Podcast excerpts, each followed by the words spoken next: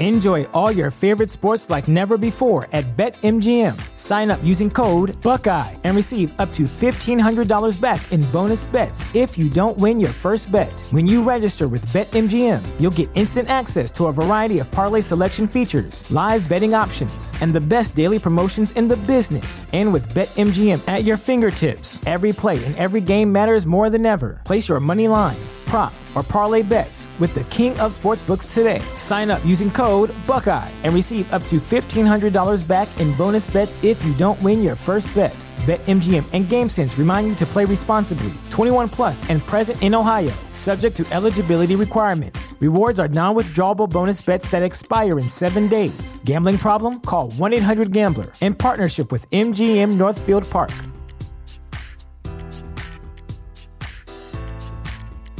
What's the easiest choice you can make? Window instead of middle seat? Picking a vendor who sends a great gift basket? Outsourcing business tasks you hate? What about selling with Shopify? Whether you're selling a little or a lot, Shopify helps you do your thing, however you cha-ching. Shopify is the global commerce platform that helps you sell at every stage of your business. From the launch your online shop stage to the first real life store stage, all the way to the did we just hit a million orders stage. Shopify's there to help you grow. Whether you're selling scented soap or offering outdoor outfits, Shopify helps you sell. Wherever and whatever you're selling, Shopify's got you covered. Sign up for a $1 per month trial period at shopify.com slash try. Go to shopify.com slash try now to grow your business, no matter what stage you're in. Shopify.com slash try. В этом нет ничего настоящего. Тебя люди награждают за вещи, которых не существует, за вещи, которые они придумали сами себе, и ты должен соответствовать какому-то их представлению о том, как они тебя видят. Это, конечно, провал. Самый настоящий.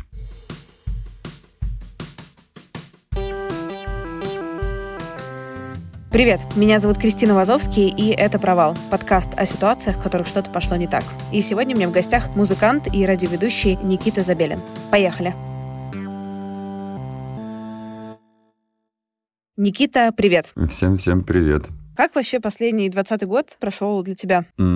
Прошел замечательно. Это был лучший год за последние много лет, потому что, наконец, вся провальная история индустрии техно закончилась вместе с ковидом, который начался. И люди начали возвращаться в нормальное состояние погружения в свой эмоциональный фон и, как следствие, начали слушать нормальную музыку, потому что у них появился такой запрос. Вот поэтому все хорошо, все круто. Конечно, для кого-то это было сложно по ряду причин. Для меня это все прошло безболезненно максимально, э, потому как, э, в принципе, моя жизнь мало чем отличалась от той, которую мы получили во время локдауна. Я имею в виду, что все те проблемы, которые люди испытывали во время локдауна, они мне, в принципе, преследуют всю жизнь, потому что я независимый музыкант в России, поэтому все окей, все нормально, все хорошо. А какие проблемы испытывают независимые музыканты в России? Документы, деньги, работа, внимание к музыкантам, я имею в виду. Вообще все, что связано с э, нормальной человеческой жизнью, с какими-то гарантиями, с какой-то стабильностью, которая у музыканта в России быть не может. Ну, до определенного возраста, до определенного статуса получения. А ты еще не в этом статусе? Я думаю, что человек, который занимается техно, не может быть в таком статусе, потому что техно — это музыка, которая людям в России непонятна. Да и не только в России. То есть я считаю то, что мое положение на сцене, оно обусловлено в меньшей степени техномузыкой, в большей степени э, понятием принц, которое я скорее заслужил не благодаря своей музыке, а благодаря шубам, в которых хожу зимой, и своему, может быть, немного эксцентричному поведению внутри технокультуры, которая предполагает э, закрытый характер. Ну, я имею в виду, что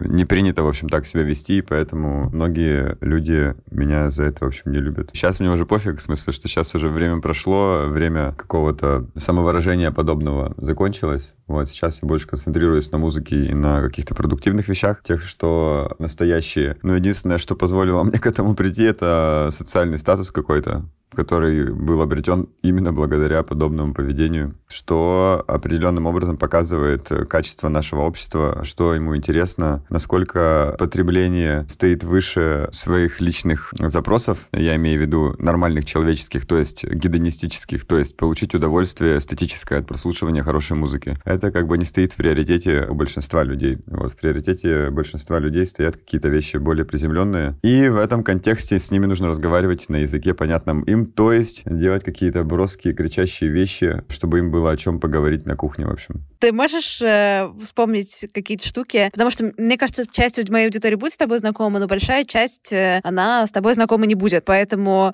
можешь вспомнить какую-то дичь, которую ты сделал? Мое любимое — это всякие вещи, связанные с э, тем, как когда меня приглашают на какие-то светские мероприятия, где люди реально не понимают, что происходит, и думают, что они что-то понимают, что они врубаются там в то, чем я занимаюсь, или даже не думают, что... То есть, короче, им по барабану, в общем. И было смешно, например. Один из э, моментов, который мне приходит на ум, это награждение Alpha Future People. Это было лет, наверное, пять назад, или даже, я не помню сколько. И мне тогда дали впоследствии названной осенизаторской награду «Прорыв года». И это было смешно, да, потому что как бы Alpha Future People, ну, сами понимаете, это суперкоммерческое мероприятие. И я выступал там несколько раз, естественно, как, опять-таки, диск-жокей, которого люди знают. И мне предложили получить эту награду. То есть это все проходило в клубе Джипси, что тоже для меня странно. Но, тем не менее, награду мне давали. Я попросил, чтобы, точнее, подруга моя, которая всем этим занималась, попросила, чтобы мне поставили Мэрилина Мэнсона, когда буду выходить. Я позвонил подруге, попросил, чтобы мне дали самый какой-нибудь дорогой, хороший, красивый Марджелло костюм. Взял с собой прекрасную, замечательную, самую тоже красивую даму из всех своих знакомых и пошел, в общем, в таком вот, типа, суперстар, типа, лук, в общем, на эту всю историю. И прихожу туда, э, играет э, странная музыка, тусуют странные люди. Яна Чурикова вручает мне награду «Прорыв года», в общем. Я выхожу туда, и это все очень выглядит странно, потому что мне Яна Чурикова дает какую-то награду «Прорыв года» от Alpha Future People. «Прорыв года». Мне там уже много лет, я уже, типа, прошел столько всего, сделал столько всего. И она начинает делать подводку, например, к тому, чтобы вручить награду из серии «Каждый год для нас открываются новые таланты, типа, за молодыми будущее, там, бла-бла-бла». Вот это вот всю, короче, вот это просто говорит о том, что человек абсолютно не понимает, о чем он говорит. Не, вот, да, у него даже вообще нет никакого представления о том, с кем он разговаривает, кому она дает награду. Ей просто написали что-то, она это читает. В общем, я стою, вот, просто в ужасе играет Мэрилин Мэнсон. Стыдит Яна Чурикова и, и рассказывает мне о том, ну, и всем остальным, как хорошо, что появляются новые таланты, что за ними будущее, и бла-бла-бла-бла-бла-бла-бла. Ну и, в общем, я беру микрофон после этого и говорю, знаете, я себя ощущаю как в киоске, что мне не продают сигареты, когда просят паспорт. Ну, потому что мне уже к тому моменту было лет 30, там, 28, я уже давно не новый артист, как бы, и вообще я уже все сделал. Ну, никто не понял мою шутку, на самом деле, про это. Так я забрал награду. А потом была смешная история после этого, сразу же в бэкстейдже с этой наградой. Ко мне подошел какой-то человек с микрофоном и криками «Selfie News MTV! Никитос, здорово!» Ненавижу, когда меня называют там вот таким, ну, так панибратски люди, которых я не знаю. Сует он мне этот свой микрофон в лицо и говорит «Ну что там, давай, расскажи, как ты там пришел к тому, чтобы получить эту награду?» Я смотрю на него и понимаю, что это все то же самое, и что человека вообще нет никакого... Ну, то есть у меня в голове, я занимаюсь техно 15 лет, я организовал резонанс, там, молодые артисты, там, продвигаю их на мировой какой-то уровень, много знакомых, изучение музыки, концепции, философии. Короче, целая куча всего, наработанный годами, в общем, материал. И тут подходит ко мне чувак в кепке, Selfie News MTV. Давай, братан, прорыв года, что сделал? Вот, я смотрю на него и думаю, что, ну окей, единственный, наверное, шанс, чтобы он примерно представил, что случилось. Я ему говорю, ну, типа, есть Первое — это шуба, второе — это Facebook, и третье — это Instagram. Типа вот все мои инструменты, благодаря которым я стал э, известен. Я считаю, что это полный провал вообще. Интересно, а почему провал? Потому что в этом нет ничего настоящего. Тебя люди награждают за вещи, которых не существует, за вещи, которые они придумали сами себе, и ты должен соответствовать какому-то их представлению о том, как они тебя видят. Это, конечно, провал. Самый настоящий. Ну, а есть ли какие-то штуки, которые настоящие настоящие, существующие, с точки зрения именно вот таких институций, наград, награждений, рейтингов, топов, призов и так далее. Которые мне были бы приятны? Ну, в смысле, которые бы я решил, что это заслуженно или что? Да, ну или почему там вот эти штуки, если они есть, они настоящие, а вот это как бы более настоящие, менее настоящие? Я думаю, что все это вопрос э, уважения и какой-то честности. Честности с самим собой, я имею в виду. И если люди понимают определенную глубину эмоционального контекста, допустим, музыкального там или, не знаю, искусства, там, творчества любого характера, то они могут по достоинству даже не то чтобы оценить, а сопереживать тому, что ты делаешь. Соответственно, когда ты ставишь свою музыку, например, какому-то человеку, у которого есть опыт и понимание, и ты смотришь на него в его глаза, и ты уже с ним производишь обмен эмоциональный, и он понимает, как это круто. То есть ты такой, о, вот прикинь, как круто. И он такой, да, это круто вообще. И вот вы с ним находитесь в состоянии какого-то спокойствия, мира, и в первую очередь я могу назвать это безопасности просто, потому что ты понимаешь, что ты не одинок в понимании подобных вещей, что ты можешь разделить свою эмоцию с кем-то, а я считаю, что это самое главное вообще, что может быть. То есть таким образом возникает чувство доверия, чувство уверенности и э, даже какой-то поддержки, которая дает тебе волю, чтобы предпринимать какие-то свои дальнейшие шаги по жизни вообще. То есть это очень важный момент обмена какой-то эмоцией, и он может быть основан только на взаимно пройденном каком-то жизненном опыте, ну и, соответственно, эмоциональный опыт оттуда с ним перемешивается. Получается такой как бы большой, большая информация. Таких людей очень мало. Вот я о чем говорю. К сожалению, в обществе, в котором мы живем, такие вещи не приветствуются. Есть вещи какие-то для них более важные, приземленные, с которыми, ну, тоже интересно, наверное, работать, но мне просто скучно. Вот. Поэтому я выбрал другой путь, путь артиста, так скажем.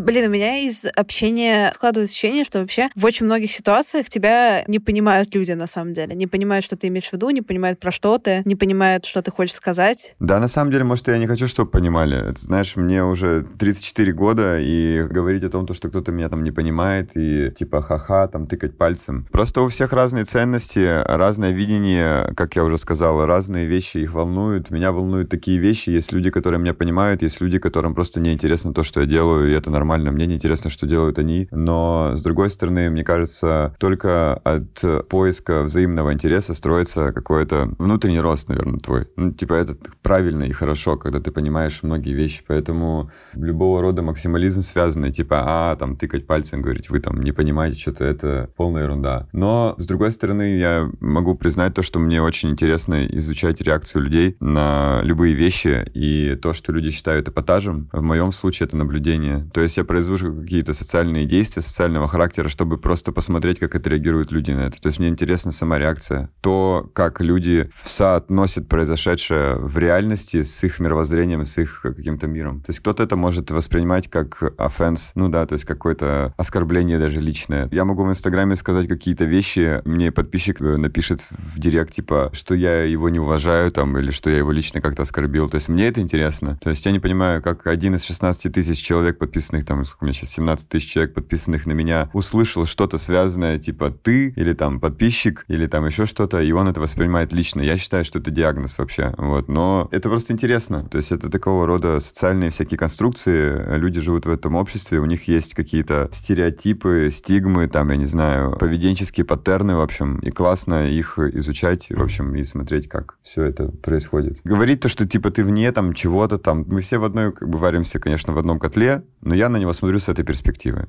Вот и все так скажем, то, чем я занимаюсь, это не очень популярная вещь, и поэтому мне, в принципе, приходится в одиночестве проходить этот путь как бы артиста, диджея, там, техномузыканта и так далее. Поэтому я считаю, что я имею право как бы разделять мы, они там и так далее. Ну, в смысле, у меня, правда, жизнь по-другому строится. Что по-другому? Просто я ничего не знаю про то, как выглядит жизнь техномузыканта. Вообще просто сама карусель жизни, так скажем, вращается немного иначе. Там скорость жизни, какие вещи важны, на какие ты обращаешь, на какие не обращаешь внимание. Плюс все это еще смежно с э, понятием художник-артист, я имею в виду, на что должен я опираться внутри себя, чтобы оставаться продуктивным, креативным там, и так далее и тому подобное. Плюс бесконечные гастроли. Там, у меня в течение пяти лет до ковида не было ни выходных, чтобы я куда-то не летел, что-то не делал. Ну, в общем, это все все очень сильно раздражает твою психику и твое какое-то там понимание вещей нормальное, человеческое. Поэтому, когда наступил ковид, это был первый раз, наверное, за всю жизнь, когда я больше месяца никуда просто не вылетал. Я улетел в Берлин, прожил там весь ковид 6 месяцев. И это было первое время, когда я ночью спал, днем гулял, в выходные оставался дома и занимался какими-то делами. То есть я первый раз за всю жизнь осознанно погрузился в нормальный человеческий ритм, чтобы мне вообще можно было как-то судить о том, что важно для людей. Мне начало становиться понятно, что такое, например, отдых, что такое хорошая еда, там, я не знаю, что такое нормальный сон, что такое встреча с друзьями по выходным. Все вот эти вот вещи, которые нормальные люди ценят, и для них это является какой-то основой, наверное, все-таки. Ну, то есть есть работа, есть свое времяпрепровождение, есть вообще ты как сама цель себя, чтобы как бы радовать себя, там, не знаю, как-то выстраиваться. У меня такого не было, потому что я всю жизнь занимаюсь какими-то вещами, связанными с э, объединением вот сцены, например, да, каким-то резонансом и так далее. И у меня с понедельника по пятницу ты занимаешься объединением сцены. Я имею в виду это куча всякой работы, чтобы понять, что нужно людям, как они живут и так далее. Ну, я имею в виду артисты, чтобы удовлетворить их какие-то потребности и нужды, перемешивая все это с э, непосредственными делами, типа запись программы, организация ивентов, выпуски музыки. Ну, короче, это много работы. А по выходным ты такой веселый диджей, который садится на самолет, а то и там 6 самолетов, и за уикенд проезжает там 2-3 места, чтобы отыграть свой сет. Приезжаешь в понедельник, и все начинается снова. То есть в таком режиме я жил лет, наверное, 5-6. Поэтому понятно то, что у меня совершенно другое представление о том, что важно и а, как нужно с этим работать. Тебе понравилась эта передышка? Да, конечно это очень круто. Но я считаю, что если ты хочешь сделать невозможные вещи, нужно делать несколько раз больше, чем ты предполагаешь, я имею в виду. Короче, нужно прыгать, в общем, из окна и просто лететь, в общем, вниз и делать все из последних сил до конца. Делать чуть лучше, чем ты это себе представляешь. Вот тогда получится. Вот. А если ты просто сидишь такой размеренной серии, ну, сегодня вот у меня план, я пойду сделаю это, сделаю то, и вот так вещи, короче, не работают, я считаю. Ну, по крайней мере, в моем случае. В случае человека, который занимается культурой, которой в России нет и до сих пор нет, все это очень сложно, непонятно и, в общем, как-то так. А зачем делать эти невозможные вещи? Потому что мне нужен комфорт свой личный. Это вопрос безопасности своей. То есть я должен создать контекст своей деятельности для того, чтобы заниматься тем, чем я хочу. То есть я хочу жить вот так, я хочу заниматься вот этими вещами, ну, тогда хочешь кататься, люби саночки возить. Вот. То есть только если люди в Европе, например, становятся хорошими там диджеями там, или какими-то продюсерами, и в принципе у них уже есть готовая инфраструктура для этого. Я имею в виду, что у них есть клубы, у них есть букинг-агентства, у них есть пиар-компании, у них есть э, какие-то медиа, которые продвигают их. То есть у них есть определенная структура, внутри которой если ты просто талантливый человек и социально активный, то в целом у тебя уже все готово, нужно просто встроиться в этот э, поток, так скажем, и твоя жизнь будет устроена в целом. Тебе нужно просто заниматься тем, чем ты хочешь заниматься. В России нет ничего вообще, как бы, и до сих пор никакой структуры не родилось, поэтому я захотел создать свою, так скажем, структуру, которая будет удовлетворять просто мои нужды. То есть какая-то занятость, какое-то присутствие, у нас есть программа на радио, у нас есть э, серия мероприятий, у нас есть там, я не знаю, какие-то коллаборации и так далее? Смотри, я довольно много работаю с людьми, у меня есть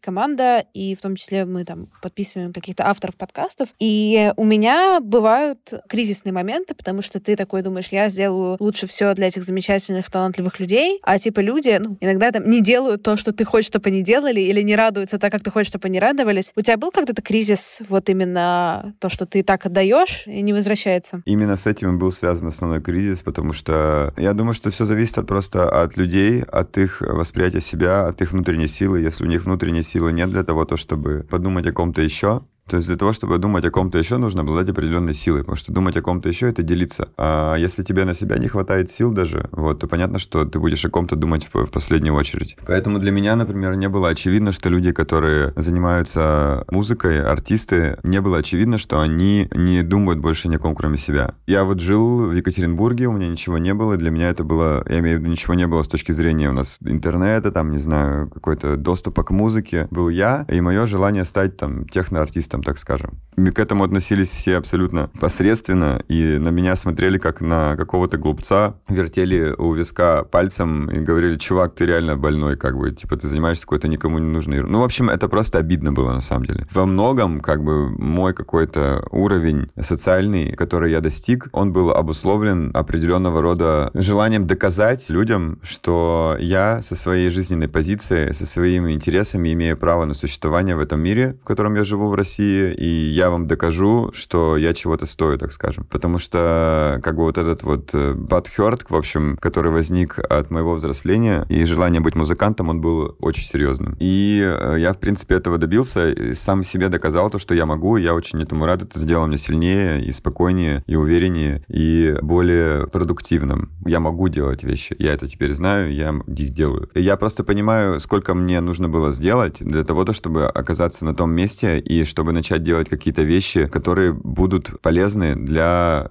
таких же, как я. Ну, то есть для людей, которые сидят там, не знаю, в Тюмени, в Красноярске, там еще где-то пишут музыку, и по-честному у них как бы 0,1%, 0,1 шанс для того, чтобы куда-то, в общем, двинуться на самом деле. Потому что структура в России, она строится не исходя из того, насколько ты талантлив и сколько у тебя есть ассетс, да, вот креативных, а больше все это лежит в области личных взаимоотношений, контактов и так далее. Ну, то есть это такое все очень коррумпированная, в общем, история. Поэтому моей задачей было создать определенного рода структуру, в которой не будет этой коррупции. Пускай это будет мой личный выбор, субъективное мнение в чем-то. Как минимум, там нет какого-то лживого, в общем, инструмента продаж. Соответственно, появился резонанс, и э, да, как я уже сказал, это субъективно. Я имею в виду, что это мой выбор, но он основан на каком-то опыте и понимании вещей, что музыка бывает разная, хорошая, и у всех должен быть какой-то шанс, так скажем, для того, чтобы себя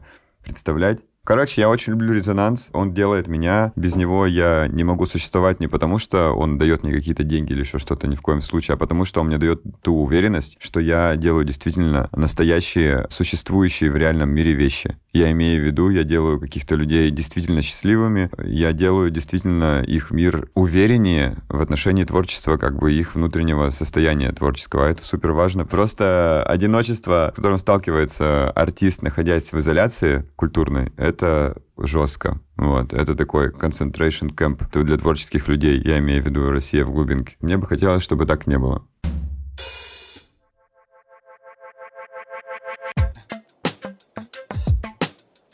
Напомню, что партнер этого сезона подкаста – банк для предпринимателей и предприятий «Точка». «Точка» берет на себя все заботы предпринимателей. Бухгалтерию, отчетности налоги, работу с тендерами, а еще у них супер-френдли поддержка, которая человеческим языком отвечает на все вопросы. А сейчас в эфире наша специальная рубрика, в которой эксперты «Точки» отвечают на ваши предпринимательские вопросы. Напоминаю, что мы принимаем аудио-вопросы в инстаграме нашей студии «Толк». Собачка «Толк», подчеркивание «Толк». А теперь, внимание, Вопрос. Привет, меня зовут Максим. Подскажите, пожалуйста, а как понять, какую систему налогообложения мне выбрать? Упрощенную или общую? Всем привет! Меня зовут Люба Козлова, в точке я занимаюсь сервисом онлайн-бухгалтерия. Существует несколько систем налогообложения. Это общая, упрощенная, патентная и налог на профессиональный доход, который платят самозанятые. У последних трех есть ограничения по доходу, количеству сотрудников и осуществляемой деятельности. Например, самозанятый может получить доход не более 2 миллионов 400 тысяч рублей в год. На патенте это ограничение 60 миллионов, на упрощенке 150. Чтобы выбрать систему налогообложения, сперва нужно понять, какой примерно доход вы планируете получать. Следующий шаг – нужно проверить, а подходите ли вы под самозанятость, патент или упрощенку по виду деятельности и количеству сотрудников. Так, шаг за шагом вы отсекаете те системы, которые вам не подходят. И затем сравниваете налоги, которые нужно будет заплатить. У самозанятых налоги ниже, чем на других системах, нет отчетности и страховых взносов. Патент – это фиксированный налог, который не зависит от реальных доходов. Его рекомендуют брать, если вы уже точно уверены, какой доход получите, и стоимость патента будет ниже, чем налог на упрощенке. А если решите выбрать упрощенку, то тут тоже есть два пути платить налог с доходов, либо с разницей между доходами и расходами. Просчитайте налог по планируемым доходам и расходам и выберите вариант с наименьшим налогом. Если же эти системы для вас не подходят, то остается единственный вариант – общая система налогообложения. На нее, как правило, переходят крупные организации, которые не попадают под упрощенку. Налоги на этой системе довольно высоки, и тут уже точно не обойтись без помощи бухгалтера.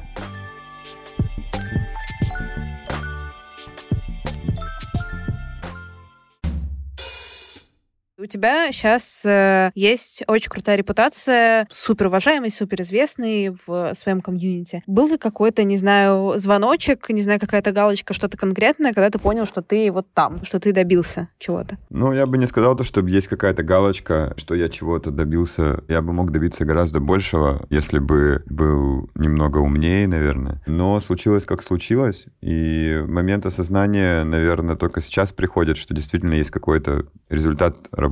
Резонанс существует 6 лет, мы отметили буквально в апреле. Это еженедельная программа, то есть я еженедельно тружусь, как бы, чтобы что-то было. Музыкой я занимаюсь уже почти 20 лет. Какой нет, не почти, а 22, если быть точным. Я с 12 просто начал заниматься гитарой, как бы сам пошел учиться для того, чтобы стать музыкантом. Для меня это была задача. И диджей я уже 17 лет. Я имею в виду, что только сейчас я начинаю понимать, что действительно были сделаны какие-то вещи фундаментальные, которые уже не сотрешь, и это хорошо. Их нужно любить, уважать и с ними взаимодействовать. Я недавно послушал книгу одну по маркетингу, и там была интересная такая мысль о том, что у правильного бренда, если он хорошо составлен с точки зрения бренд-кода, у него есть определенного рода инерция, которая не позволяет ему тонуть, потому что людям это просто нужно. И у резонанса были сложные времена, как раз-таки связанные вот с э, теми артистами, которые не глубоко смотрят э, в общее понятие творчества и люди, а думают только о себе. И вот благодаря именно, вот тоже связано с твоей ситуацией, о том, то, что как бы ты, у тебя были проблемы с какими-то творческими людьми, у меня тоже были такие проблемы. И они завели резонанс в тупик на два года, просто это была тьма, потому что любому организму нужно взросление, нужен рост, и этот рост должен быть поэтапный. Ну и, в общем, в определенный момент просто эти люди сказали мне, типа, чувак, как бы, ты же вообще, как бы, просто нас в интернете интернете нашел, типа, так что, сорян, ты нам никто, и, типа, до свидания, в общем. А для меня это было просто супер важный момент, потому что именно такие люди должны были сформировать костяк, например, лейбла, чтобы у лейбла появилась какая-то репутация, которая даст возможность другим людям, подобным им, только еще не там, в смысле, не наверху, сделать свою жизнь, в общем, заниматься тем, чем они любят. Ну и, в общем, вот этот эгоизм, в общем, завел все это в тупик. Вот смотри, ты говоришь, два было темных года. Как ты вообще себя чувствовал? Какой у тебя был э, сет размышлений? Ну,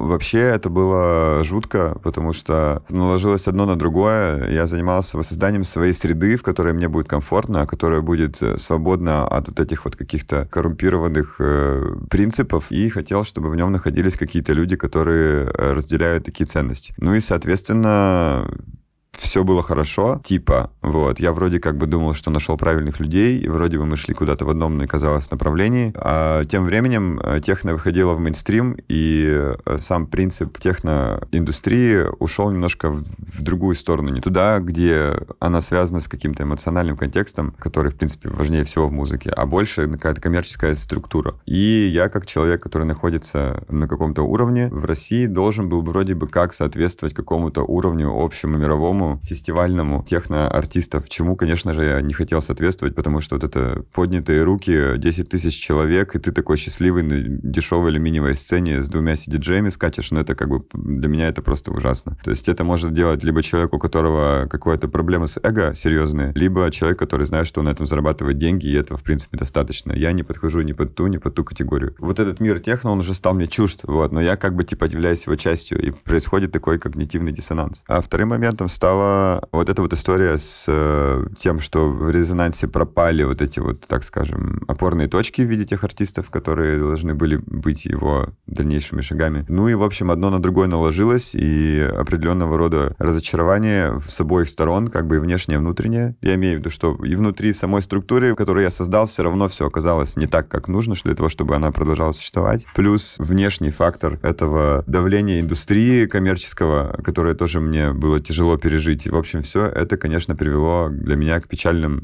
временам, и у меня просто выстрелило, я как бы возненавидел техно прям всем своим нутром. Это стало такой отказ полный того, чем я занимаюсь, тире самого себя, и как бы просто, типа, все, чуваки, как бы, если вы так хотите, если вы вообще ничего не понимаете, эти, понятно, там танцуют на фестивалях, понятно, но даже вы, если не понимаете и не поддерживаете как бы все это, тогда я пошел. Тогда в резонансе начались темные времена, я удалил свой инстаграм, у меня там было 3000 фотографий, я все заархивировал, в общем, э, все это, короче, ушло. Потому что я не хотел, чтобы люди меня больше видели в таком образе, типа, веселый парень, как бы там, который стоит, фотографируется там. Тут я в Токио, тут я в Санкт-Петербурге, тут я в Лос-Анджелесе, тут я еще где-то. И вот это вот меня все дико раздражало, потому что за этими улыбками нет ничего настоящего. И для нормального артиста это, конечно, ну, так скажем, противоестественно, в общем. Любого рода лесть и лукавство для нормального артиста это ненормально, я считаю. И такого артиста нужно, конечно, ставить в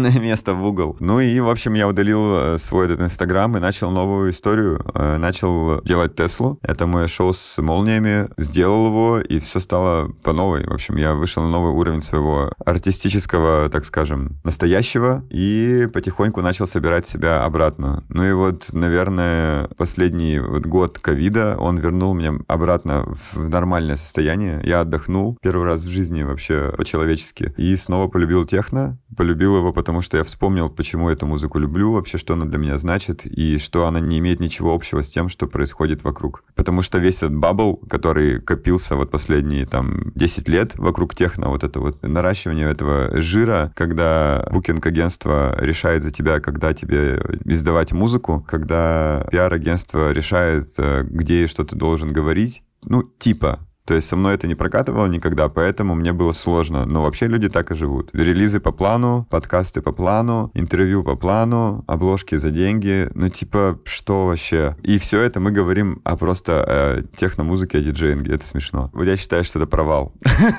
Самый настоящий вообще. Ты говоришь, что типа вот ты тогда разлюбил техно. Ты сейчас очень классно об этом говоришь, прямо открыто. Ты сразу сформулировал, типа, мне разонравилось. Либо сколько еще времени прошло, пока ты себя уговаривал. И такой, типа, ну, нет, на самом деле. Видишь, это ведь дело в том, что если у тебя есть терпение и смелость определенная, и определенного рода сила, то ты можешь вещь очень долго тянуть на себе. То есть есть люди с короткими нервами, которые просто такие, так, м-м, это не мое. Если бы я так мыслил, то не было бы никакого резонанса, поэтому я готов посвящать себя, делиться и sacrifice myself, в общем, таким вещам, чтобы они существовали. Я просто понимаю, что если ты хочешь что-то сделать, то это не делается просто, и нужно делать это еще сильнее, еще больше. Вот. И когда у меня вот просто фактически кончились силы, я просто уже понял, что нет, больше я не могу просто так. Вот тогда это случилось, да. Заходило все это в тупик, ну, наверное, года три. Там по определенному роду причин, я не буду о них сейчас говорить, как бы это связано больше с личной артистической какой-то деятельностью, со своей созданием своей музыки и так далее. Вот. Но это стало первой причиной, да. То есть личное неудовлетворение относительно себя самого в музыке, что я из себя представляю как музыкант, потому что моя музыка не издается, а ее много. Это было очень для меня мучительно, потому что как бы для многих я оказался такой говорящей головой, балабол, знаешь, типа. Потому что на меня столько какого-то внимания происходит, я вроде там неплохой диджей, это да, это хорошо, но где музыка? А музыка просто не издается по определенным причинам, от меня независящим, и это было просто жестко на самом деле. То есть для меня это, наверное, самое, ну не то чтобы не худшее, но самое унизительное, наверное, что со мной случилось именно вот этот момент, потому что музыки было много, музыка была хорошая, и в тот момент, когда она должна была выйти, она не вышла. То есть сейчас я ее издаю сам, и я этому очень рад, как бы все гештальты закрыты, и я доволен тем, что было сделано. То есть, например, одна из таких ситуаций, которая просто меня выбила из колеи. То есть я занимаюсь техно очень долго, и музыки у меня тоже было написано очень много к тому моменту. Я имею в виду к тому моменту, когда я вышел на какой-то уровень уже более-менее известный. И у меня она вся уже лежала в кармане, мне нужно было ее издавать, но она не была издана. Потом, два года назад, я издаю свой альбом, в который входят треки, не изданные за 10 лет, концептуальная вещь, я очень сильно люблю. И я встречаю Мишу Штангла на CTM, это фестиваль в Берлине два года назад. И Миша Штангл — это тот, который сделал Boiler человек, которого вы можете видеть в кепке, когда он представляет артистов на видео. Человек, который много чего видел, много чего знает и достаточно образованный музыкально. И он ко мне подходит и говорит, о, привет, Никита, я вот тут твой альбом послушал, новый, и ты так сильно вырос. И вот для меня это было, наверное, самая унизительная вещь, когда-либо мне сказанная. Унизительная не потому, что он хотел меня унизить, а потому что то, что он сказал, как бы определяет то, как меня люди, люди видят со стороны. То есть есть я не вырос, я всегда был таким, просто у меня не было возможности это показать. Вы все меня воспринимаете как вот этот вот чудо в шубе, которое ходит там, что-то говорит, рассказывает в интервью и не имеет никакого контента э, под собой. А на самом деле как бы есть определенные вещи, которые просто люди обо мне не знают. Тут, конечно, можно долго разговаривать о том, э, кто прав, кто виноват. Можно говорить о, типа, выборе личном. Можно говорить о том, что, типа, ты сам ответственен за свой имидж, что ты сам как бы даешь людям информацию о том, о себе, как они тебя должны воспринимать, это все правильно, да. Но у меня сложились несколько другая ситуация, и помимо как бы своего имиджа, который люди видели, у меня было контентное содержание, которое просто не было возможности представить из-за внешних факторов. Вот, это был провал. это, наверное, самый серьезный провал в моей жизни, потому что то, к чему я стремился в течение 10 лет, и буквально как бы из э, Екатеринбурга, где вообще ничего не было, пришел э, уже куда-то на другой уровень, а все это не закрепилось. Короче, меня наебали. вот.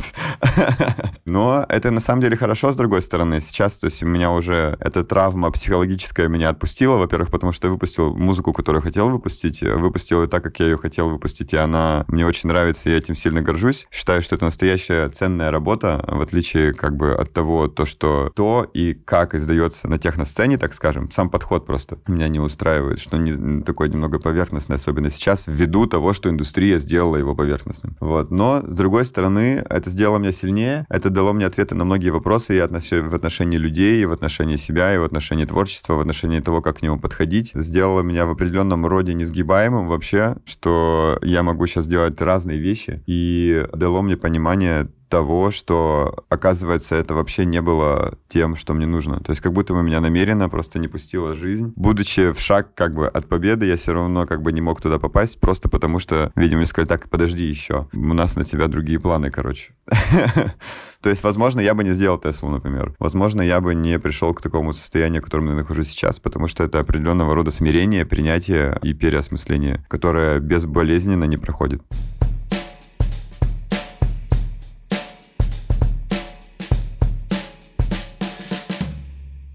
Ты говоришь, что у тебя вот за всей этой ситуации, за этого процесса у тебя произошло там много нового знаний там про людей, про себя. А можешь поделиться чем-то, что ты узнал про себя, что тебе было сложнее всего, типа, увидеть Слушай, ну, блин, я, честно говоря, пытаюсь сейчас подумать об этом, вспомнить какие-нибудь такие вещи. Есть определенного рода сценарий, который во мне меня не устраивает. Я просто не мыслю с категории плохо-хорошо. То есть есть я, есть мое поведение, обусловленное моим взрослением, становлением. И для того, чтобы это изменить, нужно относиться к этому с уважением и с любовью, и к своим минусам тоже. Потому что это не то, за что нужно себя наказывать, в общем. И я имею в виду, я как бы вопрос с этой точки зрения рассматриваю. То есть твой серии, типа, что ты в себе нашел, что тебе не нравится, что ты захотел бы в себе изменить, вот так. Я бы ничего не хотел в себе менять в этом плане, я бы больше бы просто хотел фокусироваться на определенного рода балансе производительности и внутреннего комфорта, то есть, чтобы одно другому не было противоестественно. Чтобы я не перерабатывал с одной стороны, чтобы это не привело вот к таким же последствиям, как было с техно. Но с другой стороны, не как бы уводил себя вот в это состояние. Короче, чтобы одно поддерживало другое. Чтобы моя производительность создавала мне комфорт, а комфорт давал мне возможность быть производительным. Но есть один момент, который меня всегда в себе... Он не то чтобы меня расстраивал, а это определенного рода неуверенность в себе, наверное, как и у любого человека, в том, что ты критически относишься к своему творчеству. Ну и там, к тому, что делаешь вообще в целом. Творчество-делаешь, я имею в виду. Что ты недостаточно там хорош, что ты тут сделал недостаточно и так далее. Это обусловило такое во мне черту. Мне тоже об этом говорили, что типа, Никита, ты там,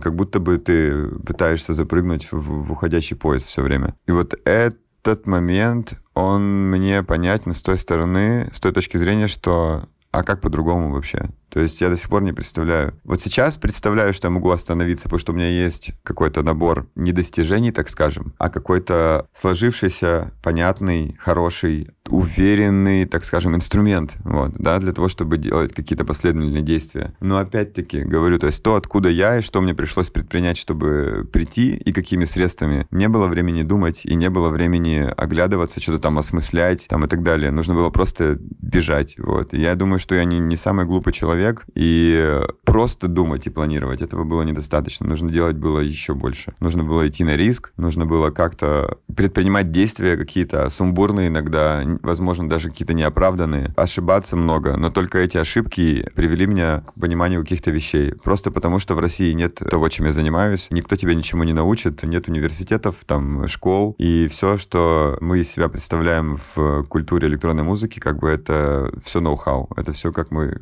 Просто каждый из нас сам чему-то научился. Поэтому я думаю, что здесь вообще нет никакой... Нельзя никого в этом обвинять, в том, что там что-то ты сделаешь неправильно или еще там что-то. Все делают, как умеют, все бегут куда-то к своей цели, в общем. Так что я не могу сказать, что я в себе что-то там обнаружил такое, что я в себе не люблю. Но определенно становиться взрослее — это круто. Ну, то есть взрослеть, становиться самому себе интереснее, именно интереснее. Как бы не потому что, да, то есть, ну, это стандартная такая тема, что когда ты маленький, как бы тебе нужно со стороны какой-то пруф, чтобы тебя люди оправдывали твое существование, ну, фолловеры, тире. То есть, типа, ты маленький, ты артист, тебе нужно куча фолловеров, чтобы доказать тебе, что ты самому себе, чтобы ты доказал, что да, я круто, меня хотят, как бы я, типа, нужен. И лучшее, что, наверное, со мной произошло, это вот уход от этого понимания, когда у тебя просто не хватает достижений. То есть ты физически за, к этому возрасту не можешь получить каких-то весомых аргументов в пользу того, то, что ты сделал что-то полезное. То есть сейчас я уже получил достаточно каких-то вещей и сделал в своей жизни и в социальном контексте, и в личном контексте, которые меня для самого себя, мое существование, так скажем, оправдывают. Я себя люблю и уважаю, так скажем. Нет ли страха, что в какой-то момент ты перестанешь, типа, чувствовать, перестанешь делать что-то, что будет в других людях отзываться? Вообще такого страха нет по причине того, что все это строится на эмоциональном контексте. Если у тебя есть связь с самим собой, если ты, выразимся метафорично, видишь внутри себя свет и работаешь над тем, чтобы этот свет оставал, чтобы эта точка как бы была тебе видна, и чтобы ты знал, куда тебе нужно двигаться, то ты никогда не потонешь, в общем, и никогда не будет у тебя проблем с тем, как тебя воспринимают люди. Потому что именно это твое стремление к этому свету, который ты видишь, оно и делает тебя special, в общем. Я просто в достаточно в раннем возрасте осознал вот эту вот историю с этой точкой, так скажем. И как бы это эзотерически не звучало, ненавижу всю эту эзотерику, так скажем, но я вижу в этом чисто практические цели. Я вижу реальный практический эффект от э, такого взгляда, в общем, на мир. И, конечно же, любые социальные вот эти конструкции, связанные с маркетингом, там, продажами, продвижением, они это, конечно, все стирают. Вот. И тут нужно всегда чувствовать баланс между тем, что ты думаешь и знаешь, и чувствуешь, и между тем, что тебя хотят, чтобы продать. То здесь нужно, в общем, держать на своей стороне инструменты. Ну, я имею в виду контроль. Иначе тебя занесет, конечно, вообще.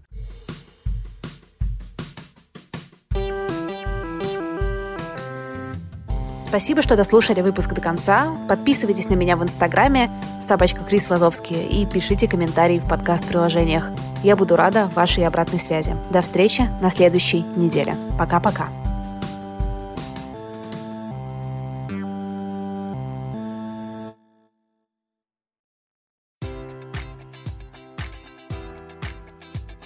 Enjoy all your favorite sports like never before at BetMGM. Sign up using code Buckeye and receive up to $1,500 back in bonus bets if you don't win your first bet. When you register with BetMGM, you'll get instant access to a variety of parlay selection features, live betting options, and the best daily promotions in the business. And with BetMGM at your fingertips, every play and every game matters more than ever. Place your money line prop, or parlay bets with the king of sportsbooks today. Sign up using code Buckeye and receive up to $1,500 back in bonus bets if you don't win your first bet.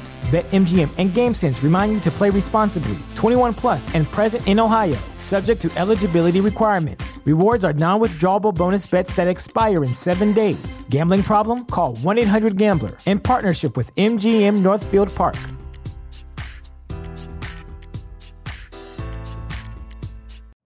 You know how to book flights and hotels. All you're missing is a tool to plan the travel experiences you'll have once you arrive. That's why you need Viator. Book guided tours, activities, excursions, and more in one place to make your trip truly unforgettable. Viator has over 300,000 travel experiences to choose from. Everything from simple tours to extreme adventures and all the niche, interesting stuff in between. So you can plan something that everyone you're traveling with will enjoy. Real traveler reviews give the inside scoop from people who've already been on the experiences you're considering. So you can plan with confidence. Free cancellation helps you plan for the unexpected. And 24 7 customer support means you can travel worry free. Download the Viator app now and use code Viator10 for 10% off your first booking in the app. Find travel experiences for you. Do more with Viator.